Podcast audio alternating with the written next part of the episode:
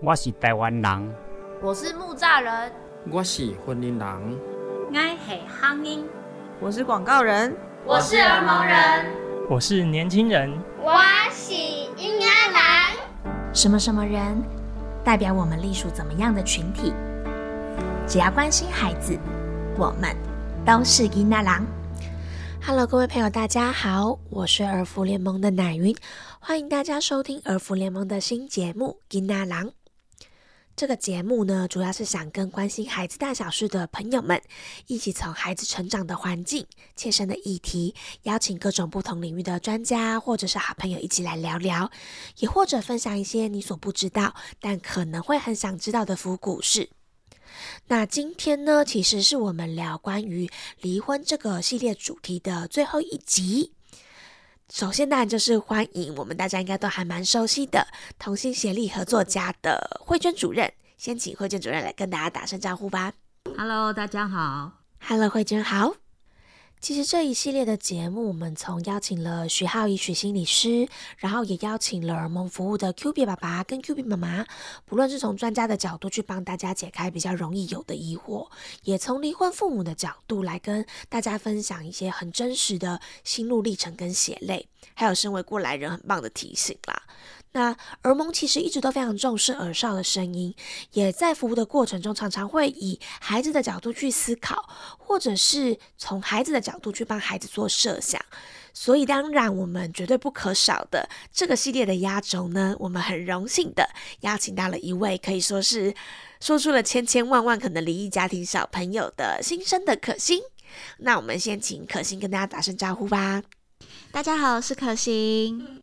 今天邀请可心来，其实蛮多人知道，可心在十八岁的时候开始撰写一本非常特别的书，书名叫做《爸妈离婚再婚教我的事》，去分享这一路走过来的心情。不过在一开始，能不能先请可心简单的跟大家分享一下当初的状况，给可能还没有看过您的书的朋友知道？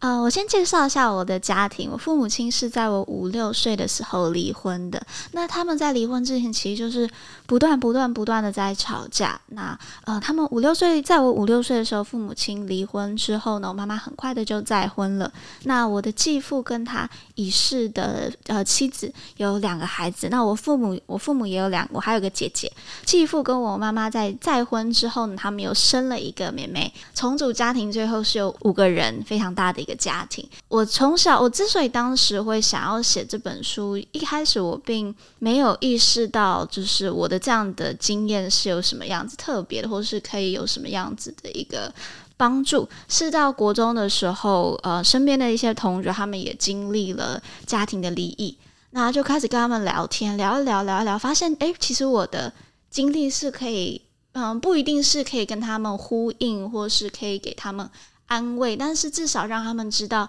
也有一个人有呃跟你有类似的经历，嗯，可以让他有一种被陪伴的感觉，就发现哎，我的经验其实是可以给人带来力量的，对，所以就开始等到啊大学比较没有呃比较没有课业压力的时候，就开始写这本书了。一般人像是遇到可心你这样的状况啊。其实蛮多人会选择逃避不面对的，但可惜你却出了一本书去探讨这样的过往，是非常勇敢而正向的去正视它。我觉得是一个很了不起的事情。的确，这本书也带给很多同样面对父母离异的家庭或者是孩子很多的支持，也带给他们很多的力量。那是有什么样的契机去触发你开始萌生写这本书的念头的吗？我我不敢说我这么厉害或什么，但是就我觉得单纯就是看到自己的故事可以给人动力。然后呃，其实我在写这本书的时候，我也并没有把当时父母亲所经历的故事写出来，我就只有讲到我自己的感受。嗯，我我想如果再把那些故事写出来，就只是一个。对我父母的二度伤害，我觉得我在当时我的父母亲，如果他们可以更知道我的想法跟我的感受的时候，他们可能在做一些决定的时候可以做个更好。因为一个小朋友他们不知道怎么表达。最近就回去翻我以前的照片的时候，我也想看到就。我小时候就是在一直不断吵架的环境下面，我是一个不太一直把自己封闭起来的孩子。那在这样的情况下，我觉得我父母亲很难知道我到底在想什么，包括就他们离婚的时候，我的感受是什么？呃，我希不希望父母亲离婚？就是父母亲离婚之后，我到底是开心的还是不满意的？就他们都不知道。那他们有时候也不知道该怎么去问。那我现在回想起来，我觉得如果这些东西可以告诉父母亲，我觉得可以成为他们一个很大的，甚至是安慰了。嗯，就像刚刚说到，其实很多正在面临离异的家庭，因为它是一个关系的转换，然后也不一定是一个非常和平的过程，所以在这个比较混乱的状态之下，常常会有一点应接不暇之外，很多时候其实我们常常会去，比如说在乎别人啊，希望为别人设想，但。因为没有任何一个人是真的可以完全了解另外一个人的想法，导致很多时候好像常常听到说爸爸妈妈可能觉得，哎，我是为孩子好啊，但其实小朋友也在想着，哎，我要为着为爸爸妈妈着想，所以就会在一个彼此顾忌、彼此体谅、彼此猜测的情况之下，反而好像无法真正的去了解彼此，或者是去真的做到彼此的需求。慧君在服务的过程中，是不是真的会蛮常出现这样的问题的？确实哎，其实我就举一个例子，就是我们常在讲那个孩子夹在父母中间，呃，有一个很特别的一个状况，叫做忠诚两难。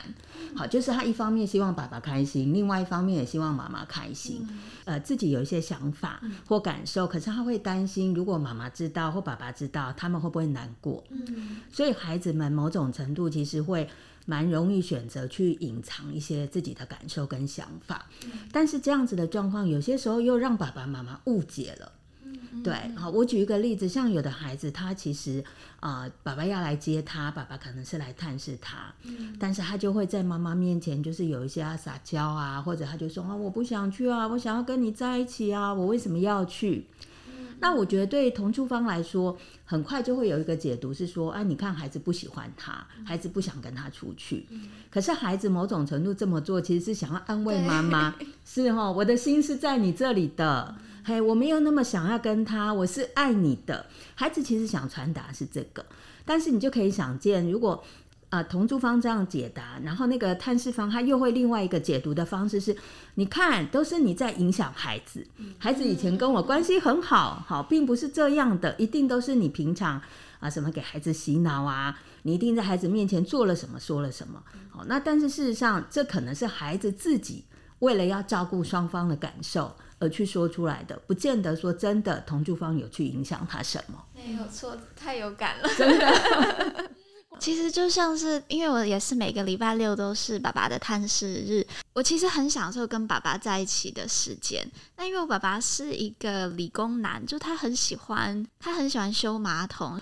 嗯，对，就是喜欢修电脑，然后每周就是带我们去修这些东西，然后一开始也会觉得啊，有点好像没有很享受礼拜六，但是这也是一种跟爸爸相处的时间。那有时有可能我回家就会跟妈妈讲啊，我怎么都去礼拜六都是去去修电脑啊，怎么都是去修马桶啊，然后妈妈就会很生气，然后也会觉得你看，就是爸爸没有把你们照顾好。但是从爸爸角度，他会觉得这个是孩子如果以后要出国啊，或者他自己。独立的时候，一个很重要的技能，我必须要教给孩子。那妈妈就会觉得你是在浪费礼拜六的这个宝贵的时间，那妈妈就会很生气。然后我们也会跟妈妈讲，都说哦，对啊，我们也很喜欢跟妈妈在一起。就是这样，这些话就会让妈妈觉得爸爸是一个不适任的父亲，就失职的一个父亲。妈妈甚至会不太准我们，就是礼拜六跟爸爸出去。我还记得高中的国高中的时候，有时候都会要骗妈妈，就是要骗妈妈。譬如说，我会跟她说：“哦，我要跟我朋友出去，但其实是去找爸爸。”就这样的事情其实是蛮常发生的。但我觉得一个更好的解决方法，或者是或许是妈妈可以教我怎么去跟爸爸。要求我想要的假日形态，我现在回想起来，我觉得我当时也应该要这样去做，但当时我并没有，所以就导致就是爸爸不知道我想要什么，妈妈就会觉得爸爸是一个失职的父亲，然后就是不断在这个一个一个螺旋里面在打转。嗯，从非常非常相爱到我们必须要去面对我们彼此要分开的这件事情，中间一定是经过了一些可能没有办办法磨合的。呃相处，嗯，所以中间一定会有一些难免会有一些冲突或者是争吵嘛。那呃，其实，在面对这些争吵的时候，你其实是年纪是非常非常小的。对，小时候的记忆里面有没有留下什么比较深刻的记忆，或者是对你有什么影响吗？我小时候因为从小爸爸妈妈就一直在吵，一直在吵，我没有那个。对比，就我不知道一个不吵的家庭是怎么样的，所以，呃，虽然我不喜欢那个环境，就觉得永远都是很郁闷的，但是我也不知道什么是一个正常的或是没有吵架的一个环境。当时我并没有什么太大的一个不满，或者是有一个太大的阴影，但是就是情绪就永远都是很低迷，然后我都是永远都很安静这样。那是等到了妈妈再婚之后，妈妈跟呃继父的感情非常的好，那他们也很少吵架。但是我还记得是大约是在我国小还是国国中的时候，有一次继父就跟妈妈开始大吵，然后那一次吵的时候，我就他们好像甚至还提到离婚这两个字，因为我已经太习惯这种不吵架，然后关系很好的家庭之后，他们一开始吵，一讲到这个字的时候，我瞬间就。就情绪有点溃体了，然后就不断的哭，我没有办法控制我自己，就是一直哭一直哭，有点像是我回想起来当时啊父母亲小时候父母亲离婚那样子的感觉。那那个时候我才发现，哦，原来有这样子的对比之后，才发现原来以前的那个回忆是我多么不喜欢、不断的去排斥的一个回忆。嗯，我我觉得确实啊，我们提到这个，我们面对情绪，这是我们人的本性啊。就是说，在一个很困难的环境里头，我们要能够生存下来，我其实得要让自己不被这么负向的情绪所干扰跟影响。所以，我们很自然就会产生一个把这些情绪隔离起来。嗯，但是隔离起来，这些情绪并没有不见。好，它其实还是在我们的身体里头，在我们的记忆里头。好，那确实就像刚刚可心提到，可能某一些类似的经验就会去触发那个机制。其实这某种程度就跟所谓的创伤反应是一样的。好，那其实创伤反应这样子的一个状况出现以后，我们才让自己真的去意识到说，哇，原来那个事情对我影响有那么大。好。那另外，其实因为呃，最近大家很流行在谈所谓的童年逆境经验，其实父母离婚也被列入这个童年逆境经验之一。但是我觉得它的重点并不是在离婚本身，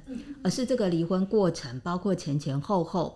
呃，父母之间这么强烈的冲突、争吵。我觉得那个带给孩子在生活里头的情绪压力是大的，对，主要是这样子的一个原因。我觉得对孩子，呃，如果童年他就有历经这么样子一个强烈负面的一个经验的状况下，对孩子的身心后续的影响才会比较深远。有时候你觉得吵架只是一种沟通的方式嘛？对。不过就是难免在父母吵架的过程中，其实是不是也会带给你一些可能心里觉得比较难受的事情吗？就父母吵架有可能有两种，一种是冷战，一种是真的就是吵起来。那我小时候其实是非常讨厌冷战的，就比起这种热战，就是热战会让我觉得很丢脸，就因为他们有时候会吵到在在公众场合吵，那这种会让我觉得非常的丢人。但是冷战的话，它是长时间的，然后我然后我又要再去做两边这样子的传声筒。我在做传声筒的时候，我会。试着在里面就是加油添醋一点，希望可以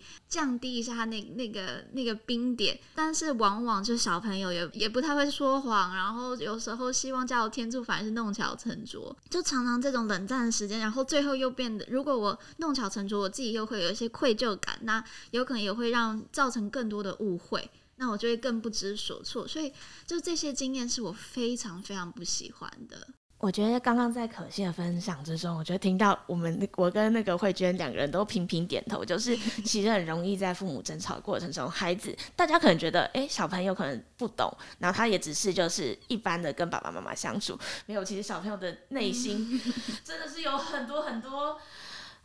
纠结的地方，跟他们很想要去为这件事情尽份心力的地方是，其实大家可能要有一个呃观念，就是很多人都觉得孩子年纪小，什么都不懂。可是我其实要提醒大家啊，情绪的感受力，孩子一出生就有了。好，所以一出生的孩子他就知道这周遭的气氛是很 peace 的，还是这周遭的气氛是紧张、让人不安的。孩子们从一出生就有这样子的感受力。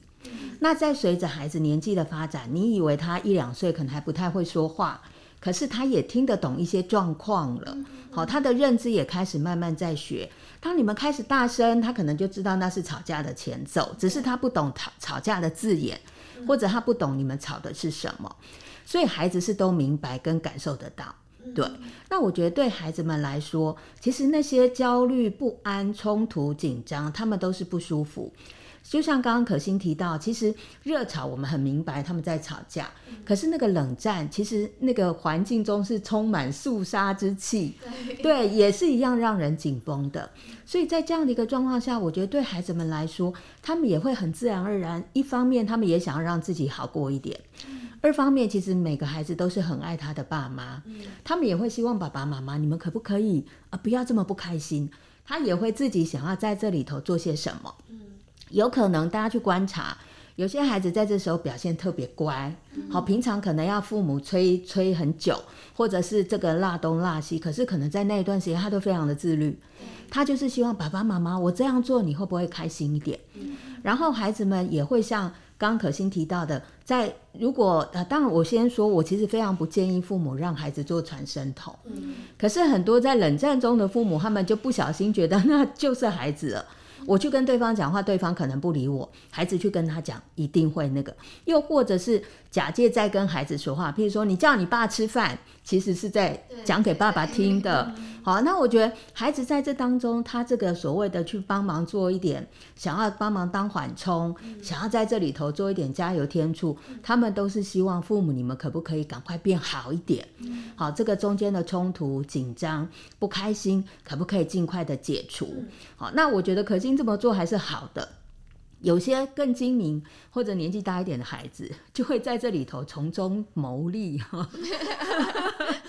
对，大家大概知道可以想到是什么。譬如说，有的孩子他这个时候他就跑去跟爸爸说：“妈妈，我要买什么什么。”妈妈说不行。啊，有些父母真的很不理智的状况下，就好，你不行，是不是我就给？他其实反而就好像把跟孩子之间的这个东西作为一个跟对方较量的一个工具。好，你不让孩子吃这个，我就偏给孩子吃。好，你告诉孩子这个不行，我就偏给孩子做。好，那我觉得可能父母回过头来理智想一想，哎，其实这样做真的没有让任何人得到好处，甚至对孩子来说带来了很多的一些啊比较不好的示范，或者是不好的一些引导。好，那我觉得这是我们大人在情绪之下。有些时候真的难免会忘记，好，所以我觉得这也是为什么我们在做很多跟离婚父母的工作里头，其实常常要提醒大家，还要去留意这样的一个状况。据我所知，同心协力合作家一种在举办一些亲子团体，每个团体大概会安排几次，然后里面都会做一些什么样的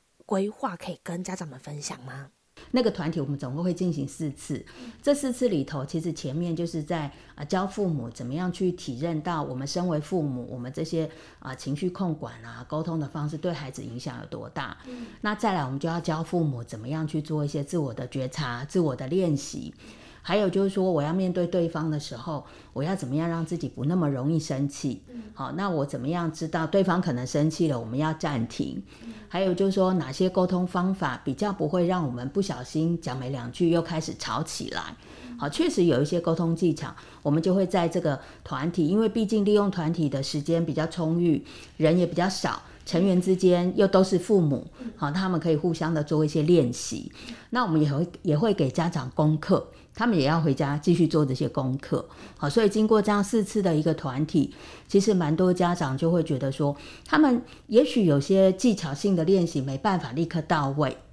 可是他可能更有意识，当孩子啊出了一个什么状况，或孩子这边说了一些什么话。他可能知道他可以怎么样好好回应孩子，那又包括是说在跟对方处理孩子的事情，他可能就会开始更有意识、更小心去避免冲突。好，那这个是我们在这个亲子团体里头其实很努力在做的部分。嗯，是。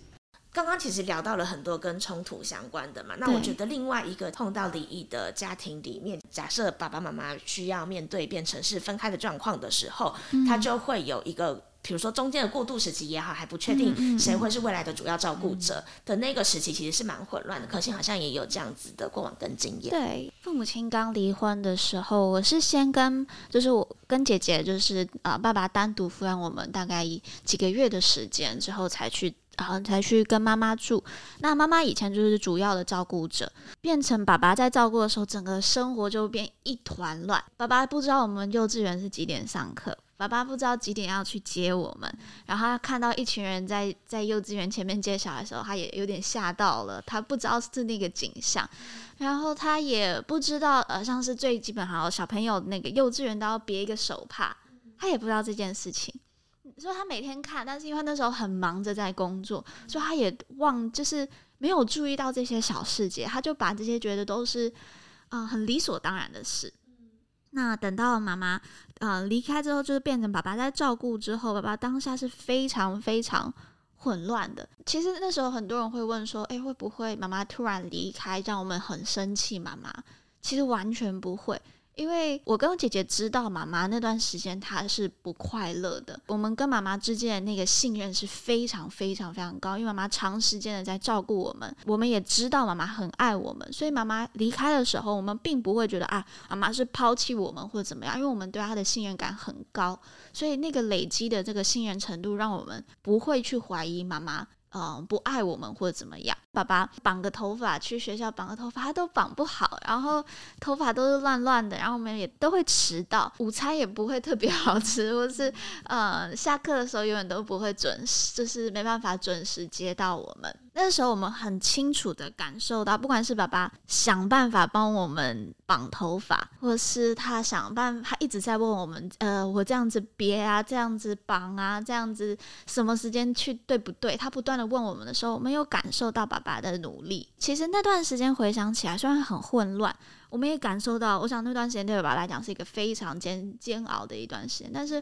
其实我是蛮怀念的，当然不会希望回去，但是。嗯，是会怀念那段时间的。那段时间跟爸爸的关系是非常非常非常紧密，因为那段时间让我感受到爸爸是真的很爱我们。就是他就算是全部都打乱了，但他想办法把自在我们面前是呈现一个坚强的一面。反而是那段时间让我们跟爸爸关系变很好。比如说家庭，其实一定会有。一个家庭分工，不论不论是谁主外谁主内，或者是其实我们不论是外内都是一个平分的状态也好，一定会有擅长跟不擅长的事情，或者是习惯做或不习惯做的事情。那在面对这样子的一个状况的时候，有的时候就会有其中一方必须要比较全面的去照顾孩子。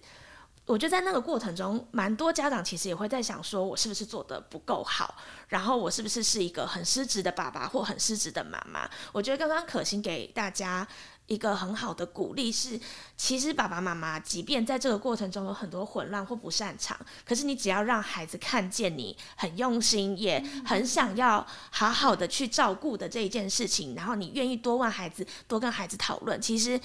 孩子都可以感受得到。对，嗯。家长当他成为那个主要照顾者的时候，他跟孩子的关系是可以变得更紧密。那我觉得，就像可心提到，其实你们感受得到爸爸的努力。好，虽然还是可能做的不到一百分，可能也不到六十分。好，但是你们看得到这个大人他好努力的在做，而且我听起来我也感受得到，其实爸爸也好在乎你们的反应。我这样弄你喜不喜欢？我煮了这个你觉得好不好吃？但是虽然不好吃，你可能还是会说好吃。对，这就是孩子们的贴心。但是我也必须说，有一些少部分的父母，他可能在这个过程中，因为那个呃情绪的压力，或是他个人的状态，他其实甚至也没有办法像可心的爸爸这么努力。有的家长他甚至他整个人就失呃，我们讲就是所谓的失功能。好，那甚至他变成是孩子要照顾他，或者他就把自己很多的情绪就丢在孩子身上。或甚至也有严重的一些家长，他就会怪罪给孩子，就是你这么吵，你妈才怎样怎样，你爸才怎样怎样，就是你这样不听话。那我觉得家长那个可能比较是情绪宣泄的话语，可是听在孩子身上，他们其实是很伤心的，而且他们会以为哇，那难不成这一切都是我的错？好，所以离开的那个人他会离开，是因为我不够好，是因为我不乖，是因为我吵闹吗？我觉得有些孩子，他们如果带着这样的一个罪恶感，持续的在他的生命里头，我觉得那对孩子来说，他会非常的辛苦。嗯，而且他会觉得自己就是一个呃惹祸的人。那你你可以想象，如果一个孩子他是这么样的看待自己，他对于自己其实不会抱有太大的期待，也不会觉得自己需要太多的努力。对，好，所以我觉得父母在这个呃分开的过程中，怎么样至少能够啊去好好的回应孩子，甚至如果可以更好的是好好的告诉孩子，今天我们大人要分开了，可是不是因为你的错。好，不是因为你做错了什么，不是因为你不乖，这是我们大人的问题。好，然后让孩子知道，就是说，啊，其实在这个离婚后，好，家里会发生什么变化。那尤其是我们最近有做了一个调查，其实我们发现很多孩子在啊面对父母离婚的时候，他们第一个想要知道的是。那你们离婚后，我的生活怎么会会怎么样过？我接下来会发生什么事？好，还有就是孩子会有一个担心是：那你们不爱对方，你们还会继续爱我吗？嗯，然后有超过七成的孩子担心的是这个。对，所以我觉得父母如何在这个呃过程中去能够理解跟回应孩子这些心情，我觉得对孩子接下来能够安稳的生活是很重要的。嗯嗯。想问可心，就是当初因为一开始的时候有一段小的时间是爸爸照顾嘛，对不对？后来变成就是在呃回到妈妈身边，成为妈妈是主要的照顾者。这中间爸爸跟妈妈有做一些什么样的交接，或者是你心里有做一些什么样的调试吗？我觉得我是长大之后才知道，就他们那个交接是他们自己讲好的，对他们是有讲好，然后尽量不要影响到我跟姐姐。所以我觉得这真的是。非常感谢我的父母亲，就就算是他们当时讲话都是要用吵的时候，他们还是当然是有朋友在从中就是帮忙，然后去还家，然后最后协调出来这样子的一个交接的方式。啊，当然交接的过程当中还是会有一些冲突啦，然后也会有一些父母有可能不太想要让我们看到另外一方这样子的问题在，会很焦虑，不知道到底要会发生什么，是因为那段时间的生活是不断在变动的。呃，我觉得在焦虑的同时，我觉得我父母亲他们真的都有不断在告诉我跟姐姐说会没有事的，爸爸妈妈会想办法。他们不断的在重复这样子话的时候，让我们那个情绪真的是比较安定下来。所以我觉得这真的就是我很感谢我父母亲当时有做这些事情。这几集的节目，其实我们一直有在讲说，就是呃，在这个过程中要给孩子一个。安全感，然后其实不断重复了超级多次的，但从这里就可以看得出来，真的这件事情是在这个过程里面最重要的一件事。然后我就刚刚有听到一一个，就是你刚刚说在就是呃在分配或者是在处理这一个中间居中协调有一个非常非常重要的，我在书中也有看到，对，就其实我也印象蛮深刻的。我觉得是不是蛮多？我觉得像这样子的长辈，应该说是非常非常的。难得，而且我觉得真的是生命中很重要的贵人。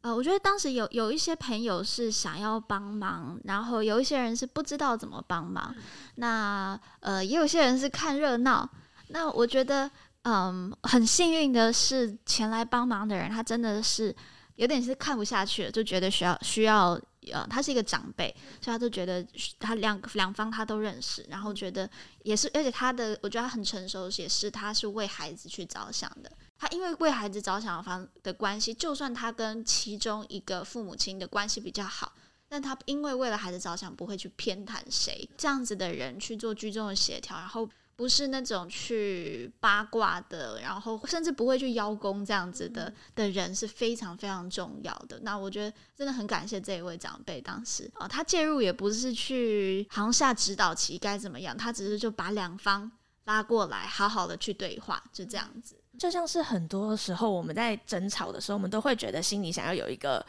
可以理解自己的人，或者是可以安慰自己的人，所以我们难免会去找自己身旁的亲朋好友去诉苦，或者是去讨论啊。我的朋友当然是也听到我的我我的论点嘛，然后听到我跟他分享状况，而且又是我的好朋友，一定是会站在我这边。所以我觉得有的时候，当然他是获得一个心灵支持是很好的，但有时候就会有点走偏了，就会变成好像你会跟这个人讨论的时候，就越讨论越生气，觉得好像全世界都对不起我。然后其实对于彼此双方的沟通，其实没有真正的帮助。然后对于孩子，我们最关最关心的孩子，其实也没有帮助，对不对？那在这个过程中，其实有一个真的是可以比较理性的去讨论，或者是去给予建议的人，就真的非常非常的重要。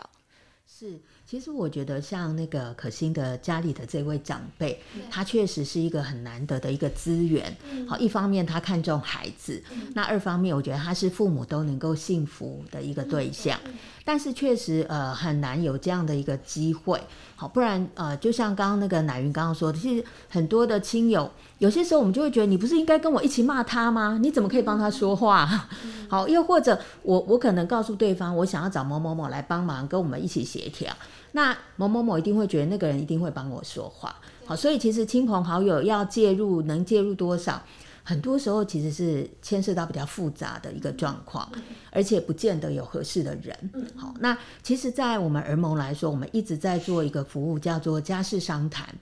某种程度，其实就有点像这个可心的这个长辈扮演的角色。我们希望能够站在孩子的一个利益优先的一个立场上，然后协助爸爸妈妈先处理好情绪。情绪处理好了以后，我们会陪爸爸妈妈好好的来理性的讨论，好，到底接下来你们要分开，那分开以后，关于孩子的事情要怎么处理？好，包括是说哪些时间是爸爸陪孩子的时间，哪些时间是妈妈陪孩子的时间，孩子有很多的事情需要处理，我们两边怎么分工？好，孩子的生活需要开销，需要花费，我们两边又可以怎么分担？那尤其是有些时候，我觉得呃，难免在家庭的分工里头会有一个过往就是熟悉孩子照顾的人，就像可心可能之前是妈妈，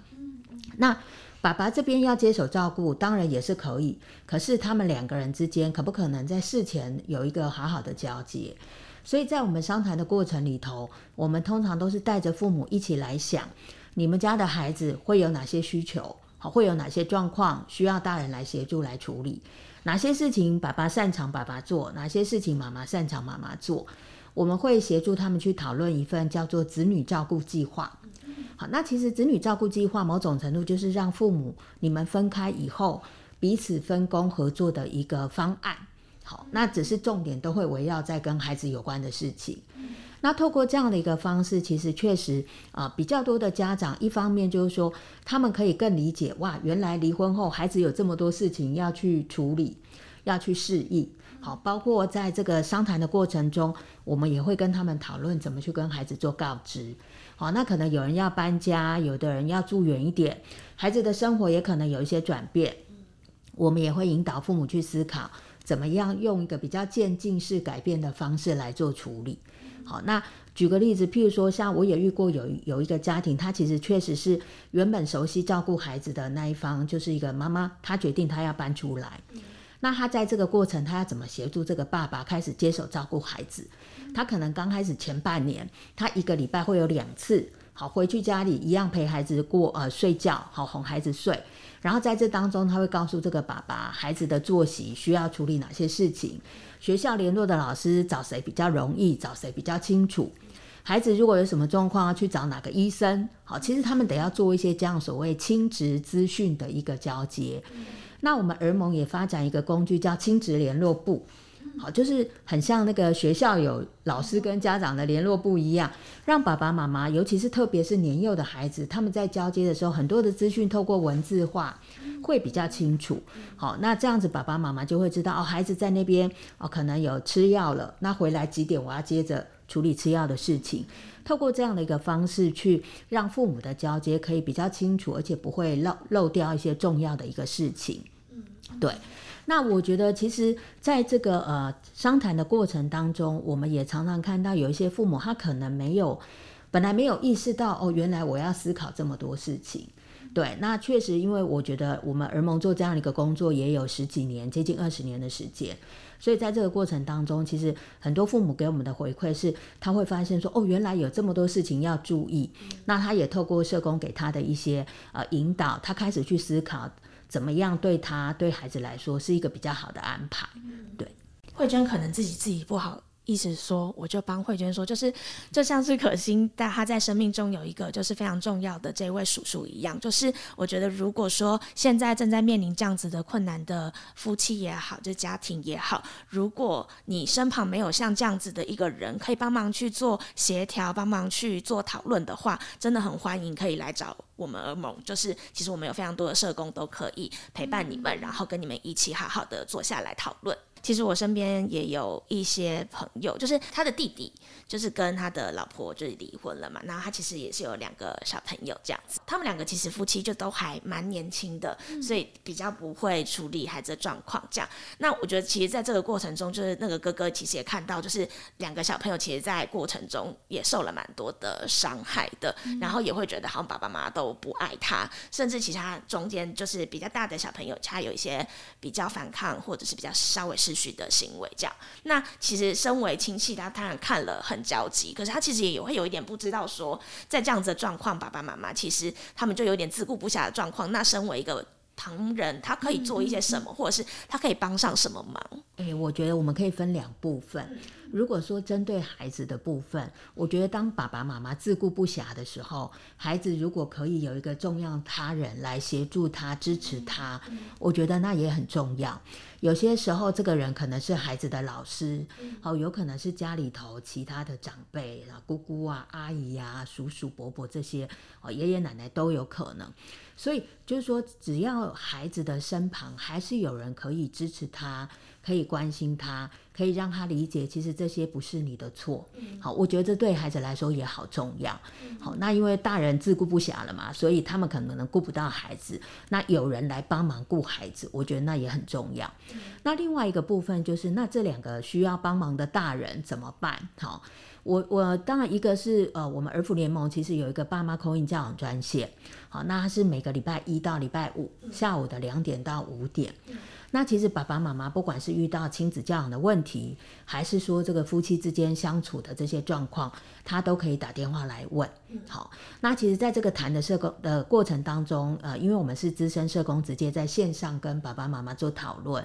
所以社工也会让爸爸妈妈知道，譬如说你可能也要留意孩子啊的一些状况。那其实更多时候是。父母可能打来问孩子的状况，但是我们跟父母讨论的过程，其实也可以帮父母去看到，其实孩子会有这些状况，可能跟大人的状况有关。嗯，所以有些时候确实要回头处理的是大人的问题。好，那我们大人照顾好，大人啊，把这个家的气氛弄好，其实孩子的状况是会改善。对。好，那另外一个部分是我我觉得在这个呃台湾目前，其实我们离婚率很高。好，那。呃，其实那一天还听到一个惊人的数据，就每年十万对离婚，但是每年有五万呃十万对结婚，可是每年有五万多对离婚，好，而且每年在历经父母离婚的孩子就有将近五万多啊，五万五到六万之间，所以其实每一个班级，我们自己的同学里头，其实还蛮容易遇到。只是过往大家比较觉得这是一个不可说好的一个，好像有一点啊很担心那个负面标签的状况下，所以孩子们不见得会去表达。但是要知道，其实这样的人现在是很多的。那我们自己如果能够很正向的看待离婚这件事情啊，包括就是说我们父母怎么样去让孩子知道，是说其实一方面离婚不是你的错。二方面呢，离了婚不代表你就没有爸爸或没有妈妈。我觉得这里要跟大家讲一个新的观念，就是过往我们都说离婚的家庭是单亲家庭，可是我现在要强调是离婚不是单亲。啊，爸爸在，妈妈在，只是父母分开住而已。好，所以他真的不是啊所谓的一个单亲。父母他们只是分住两个地方，用一个新的方式去架构一个好的照顾的方式，让孩子在一个不一样的一个生活环境里头成长而已。所以，如果父母分开住，可是他们的分工能够做好。我觉得对孩子来说，那个爱并没有减少，哎，对哈，而且父母之间能够合作，然后两边的亲友这些资源关系也能都能够维持住。我觉得对孩子来说，有些时候反而是有好处，他不要再面对父母那些争吵。对他的生活也变得比较平静，好，那他又如果一个孩子他又很清楚是说，其实父母分开，可是爸爸很爱我，妈妈还是很爱我，有任何问题我找不到爸爸解决，我就找妈妈。其实孩子的安全感是可以重新再恢复的。好，所以我觉得好好的处理离婚，然后离完婚以后，让孩子能够持续保有两边的爱，其实这样子就可以大大降低离婚对孩子的一些负面的影响。孩子在适应后续的生活，也会适应的比较快，比较好。如果你身旁目前有看到这样子面对这样子状况的你觉得使不上力的话，就可以把我们的教养专线推荐给他们，对不对？对。那另外我也再补充一下，就是我们在十月二十五号，我们跟那个好好学校合作了一个离婚的规划课。好，其实可能有些人他可能现在就开始有一些起心动念，好，因为他可能婚姻里头开始遇到很多的困难跟辛苦。确实，我觉得现在我们很容易就会去联想，那我是不是会需要考虑离婚这件事？我觉得都还蛮适合来听听看。因为我觉得，虽然我不鼓励离婚，但是遇到了可能要离婚这件事，想清楚、做好准备，那是很重要。有些时候，我反而会看到有一些父母来，虽然他们都说他们要离婚，可是他们根本没有做好离婚的准备。好，你问他啊，譬如说一个全职的家庭主妇，你问他离完婚你要怎么过自己的日子？他也没想过，他也没想过他要住哪里。好，那或者有些爸爸他就是很急的说，对我就是要离婚，我真的受不了我太太。那你问他说，那可是离了婚之后孩子的照顾，你有想过怎么处理啊？他也没想过。好，所以我觉得就是说，在面对呃两个人的关系开始变得不好，离婚是一个选项，但它只是一个选项，它不是唯一的一条路。好，要解决两个人婚姻的关系里头，还有其他的方法。离婚有可能可以解决眼前的问题，但离婚也会带出新的问题、新的挑战。哦，所以绝对也不要很乐天的觉得说，好像我离完婚，我眼前的这些困难都解决。我觉得还是要再澄清，离婚结束的是我们大人的关系，离婚没有改变我们跟孩子的关系。好，所以怎么样让孩子呃可以持续跟两边的关系能够维系？好，那这也是为什么我们服务叫做离婚亲子维系。好，其实亲子维系权也是孩子的一个基本人权。好，所以今天我们大人没办法在一起，那是大人的事嘛。好，那可是一定不能因为我们大人两个想要切八段，好，所以就把孩子也好，要不一人切一半，或者是说，呃，就就希望孩子也跟对方断了关系。我觉得这对反孩子来说反而是不好。那还有就是说，我们大人在分开的时候，有些时候我们会太讲求公平。对，那有些甚至会孩子一人一个，好，我觉得这也是对孩子来说很大的一个负担。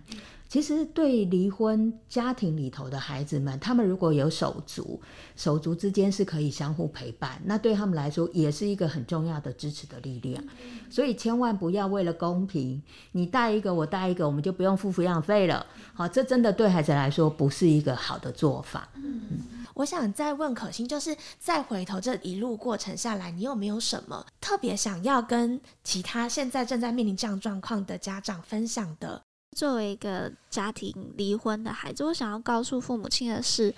我们孩子真的很爱爸爸妈妈。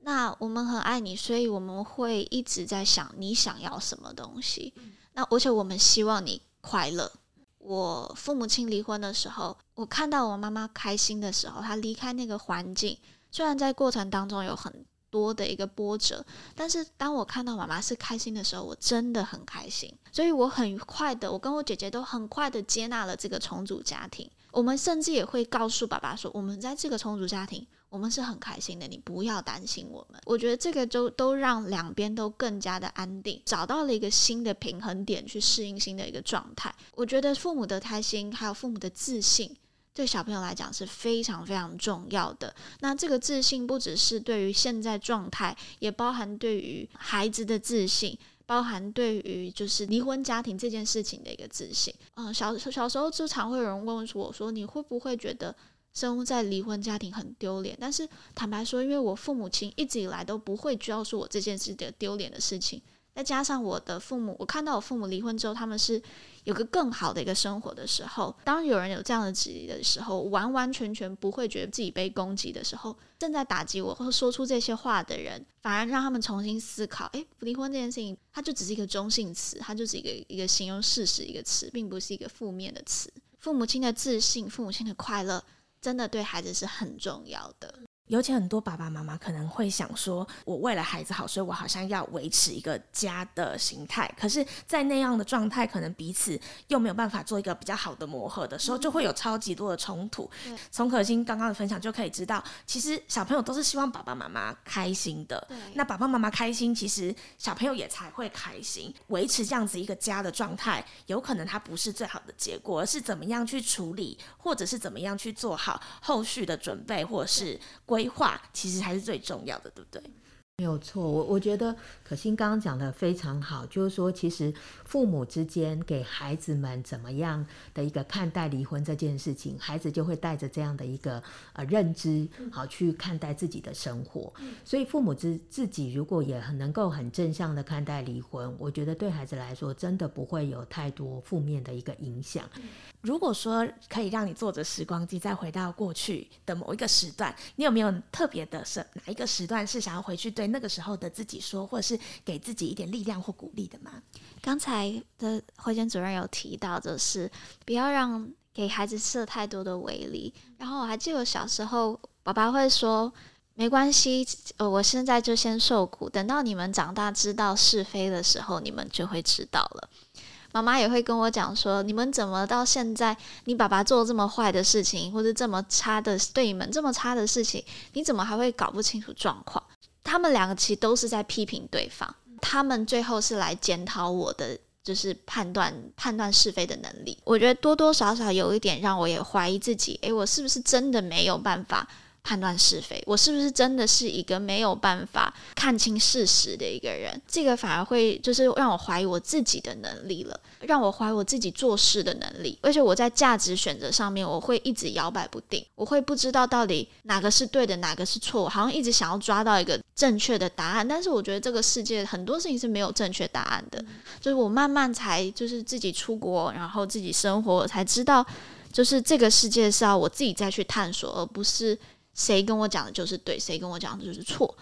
呃，我觉得我自己很幸运，之后有机会去到国外，然后自己生活，嗯，在一个城市里面重新探索自己。但是我知道很多人有可能没有这样的机会，因为我自己知道，在我还没有出国之前，我确实在于我在判断事情上面。很没有自信，那我会想要对当时我自己讲，更多的去探索自己，不要因为父母亲有那个是他们对对方的批评，而不是对我的批评。我还有很长的一段路要走，就是他们的人生已经为他们塑造出了一个价值观，但是我也有我的人生要去过，我要自己去找出我的价值取舍，那个是我的人生。那我会这样子鼓励我自己。刚刚可心在讲那一段话，我脑袋闪过一句话，但是我我先说那那一段话，我一直会觉得有点太血淋淋，但是某种程度也很贴近真实。好，就是有一个学者他就讲过说，其实当父母在攻击对方的时候，每一发子弹都是穿过孩子的胸膛。可心的经验就是告诉我们，对父母他们觉得他们是在攻击对方，可是对可心来说是。问题在我吗？是我有问题吗？我觉得那真的是对孩子来说，可能也是父母没有想到，原来会对孩子带来这样的伤害。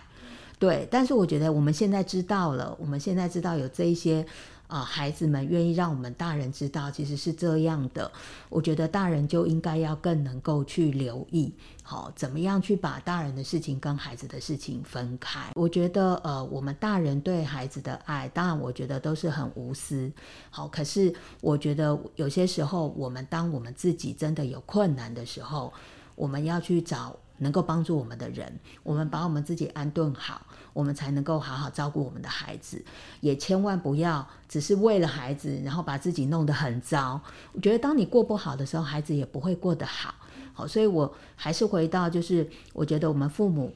找资源、找人、找方法，把自己过好，那我们就有能力，好可以让我们孩子接下来也过一个更好的生活。嗯。